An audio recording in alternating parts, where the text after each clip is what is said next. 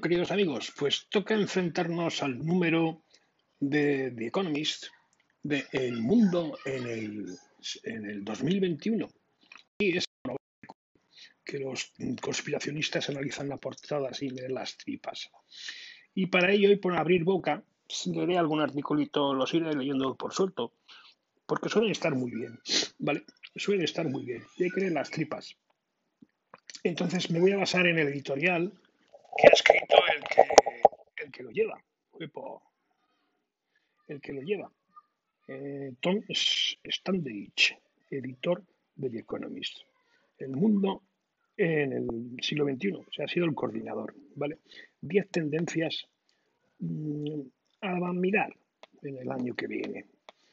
Entonces, bueno, él habla muy bien aquí de el número 21, el número 21 es muy bonito, el, blackjack y estas cosas. ¿no? Pero bueno, pasando de eso, vamos a ver las tendencias que él dice.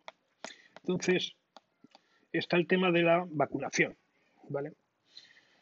Pues cuando las primeras vacunas estén disponibles, eh, estará en, la tarea de distribuirlas, que hay que fabricarlas y distribuirlas. Y, la, y, el lavado de conciencia que tendrán que hacer eh, los políticos para que la gente se vacune, porque no va a haber suficiente información y tal. Es lo que él dice, ¿no? Y entonces aquí la pregunta es, eh, ¿cuánta gente va a estar dispuesta a vacunarse? Un tema interesante. Tendencia, pues, va a ser el tema del, del año que viene. Ya lo está siendo, ¿eh? ya lo está siendo. En Francia hay una contestación brutal y en España también, porque no hay suficiente información. No la hay y vamos a gastar una pasta en esto. Bien, recuperar la economía mixta, tendencia. Claro, las economías, pues a través de lo que hacen el planteamiento, son parásitos muy cortos, dicen, claro que debido a la crisis eh, sanitaria, pues eh, una vez que esté, esté parcheada, pues, eh, pues los gobiernos han pivotado hacia atrás, ¿no? Mm, manteniendo las compañías eh, zombies en coma, ¿vale? Para ayudar a los trabajadores, la paz social. Y habrá gente que va a perder su trabajo porque no se va a recuperar toda la actividad, o sí o no, ¿vale?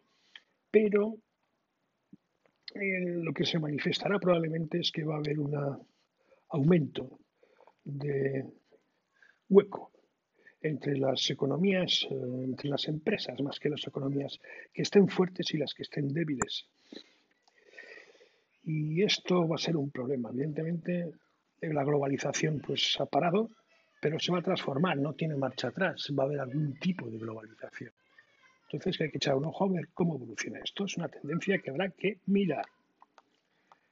Pues que habrá que arreglar el, fregado que ha preparado aquí el abuelete con su doctrina y cuánto va a poder hacer Joe Biden una vez que llegue a la Casa Blanca. Ya se está hablando si, si Biden es ya un pajarito enjaulado. ¿no? ¿Y cómo se va a establecer este nuevo orden mundial que está en marcha? Que no es multilateral que no es global. Vamos a ver cómo se...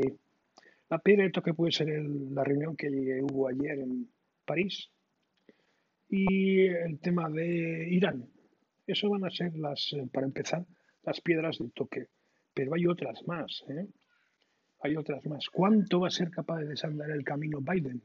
Pues, eh, pues a ver, ser conscientes de que es la primera legislatura, que lo he dicho muchas veces, ¿vale?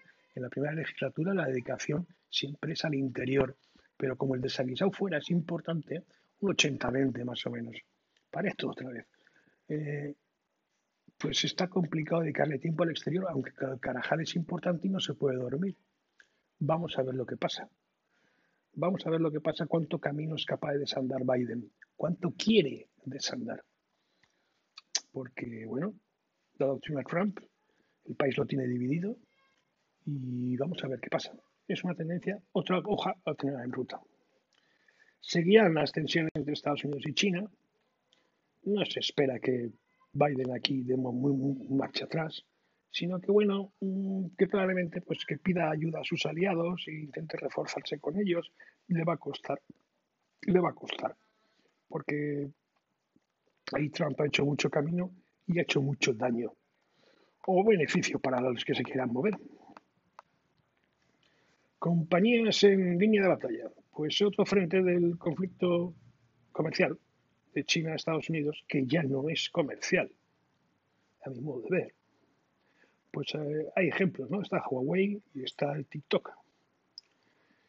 Pero exactamente, porque se está convirtiendo ya en una batalla geopolítica. Y habrá más presión, va a aumentar la presión sobre dueños, sobre trabajadores, sobre compradores, la demanda. Está el tema también del cambio climático, la justicia social. Vamos a ver qué va a haber aquí eh, dentro de esta guerra. No, la llamamos guerra, pero bueno, si queréis la llaméis guerra. La seis sería el después de la aceleración, lo llama él. Pues, eh, ¿qué es lo que ha hecho esta crisis sanitaria? Pues acelerar la adopción de muchos comportamientos nuevos tecnológicos. Desde las videoconferencias, que ya es usual, ya todo el mundo se ha acostumbrado. Todavía recuerdo lo que me costó a mí acostumbrarme hace tiempo. Hasta la compra en línea, hasta el trabajo remoto, hasta el aprendizaje a distancia. Entonces, eh, nadie se puede dormir en esto y hay que acertar en la elección. Es importante. Aquí hay cosas que no van a volver atrás. Se modificarán comportamientos y se adaptarán otros, pero esto, mm, como le decía el otro día, una visita, esto ya estaba larvado, estaba ahí. ¿eh? Lo único que ha hecho esta crisis sanitaria es acelerar el proceso, sobre todo en el mundo occidental, pero también en los demás. También en los demás. Vamos a ver qué queda de eso y que, bueno, hay, hay un mundo que cada vez hace menos pie, viaja menos, ¿no? El turismo pues se ha hundido y ha cambiado la forma de, en que viajamos y el tema doméstico, el coche eléctrico, los transportes públicos, eh, las compañías aéreas, las cadenas de hoteles. Eh, por poner un ejemplo, he leído hace poco que en Bruselas se ha promocionado de nuevo el transporte, el viaje nocturno por ferrocarril. Sí, sí. Sin contar con las compañías. ¿Por qué? Pues porque hay hueco. Ven que hay hueco, que se puede bajar de noche tranquilamente en el ferrocarril. Y están las compañías de Boeing Airbus, pues están en problemas y van a tener que pelear. Otros que tienen problemas por el cambio este del comportamiento son las universidades, sobre todo con los estudiantes extranjeros. Aquí va a haber cambios culturales. Y entonces él lo plantea. Es una tendencia que hay que ir viendo cómo está. En el 8 habla de las oportunidades del cambio climático. Bueno, esto ya se verá. Los, gobiernos pues siguen presionando, ¿no? Poquito a poco, poquito a poco, como debe de ser. No se pueden tomar medidas radicales. Entonces, pues quieren, están sacando planes en verdes, llamémoslo así, New Green Deals, ¿vale? que creen trabajo, que no creen emisiones. O sea, esta, este concepto que se han sacado de la manga y que es viejo, ¿no? Esto de la economía circular, la producción circular, lo cual es prácticamente imposible. Pero bueno, como ideal está bien. Y pelearlo está bien. Y tener la cabeza centrada. Todo esto depende cómo sean de ambiciosos los países. Y yo no creo que la conferencia de la Unión Europea, de las Naciones Unidas, acabe en algo. Yo creo que no. Pero bueno, poquito a poco pues se va viendo que la gente, los gobiernos van imponiendo medidas. El mercado reaccionará, la gente reaccionará y se moverá. Probablemente no en el sentido que ellos quieren, pero bueno, es un hombre de avanzar poco a poco. El 9 le llama la tendencia del año, el año del déjà vu, porque ha habido muchas cosas que se han eh, aplazado, suspendido, y que las quieren hacer en 2021. Y él dice, si no, puede ser los Juegos Olímpicos, la Expo de Dubái, pero claro, están ejecutadas. Hay acuerdos comerciales de Polminskis.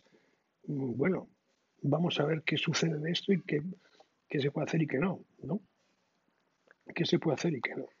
Y la última que habla él es del el despertar de otros posibles riesgos, ¿no? Entonces, claro, que ahora nos ha entrado el miedo en el cuerpo y ya estamos muy nerviosos muy nerviosos. Entonces cualquier cosa puede ser un riesgo, a ver si nos entra el miedo en el cuerpo. ¿Vale? Como resistencia a los antibióticos, un ataque terrorista más serio. Bueno, ahí están intentando tapar huecos que no. O sea, transformar los cines negros en cines grises. Bien. El miedo en el cuerpo. La gente reaccionará, vamos a ver cómo se vuelve hacia atrás en todas estas historias.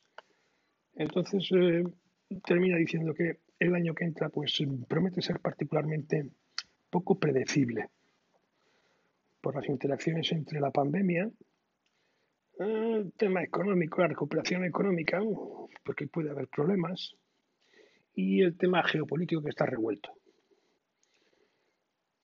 Pues eh, si hay riesgos hay oportunidades. Esta es siempre la filosofía. Si hay riesgos, hay oportunidades, épocas de cambios muy bonitas, ¿verdad? Muy bonitas. Y cambios que pueden ser positivos, nadie dice que no, pero otros pueden ser desconocidos. Y sin más te invito a leer la revista, que lo iré haciendo porque estas son las 10 tendencias que él remarca, pero seguro que hay más. Estará el tema espacial, seguro, estará el tema de la inteligencia artificial, seguro, estará el tema de Internet, seguro. Es un número que a mí me gusta mm, machajar. Ya lo hice el año pasado y hace el año pasado que estuve suscrito. Y como volví a The Economist por intentar conseguir este número, pues al final encontré una oferta maja y me la he bajado. Así que poco a poco, pues iremos leyendo alguna tendencia que me llame la atención y la comentaremos. Creo que puede ser interesante. Y sin más os dejo. Venga, hasta luego.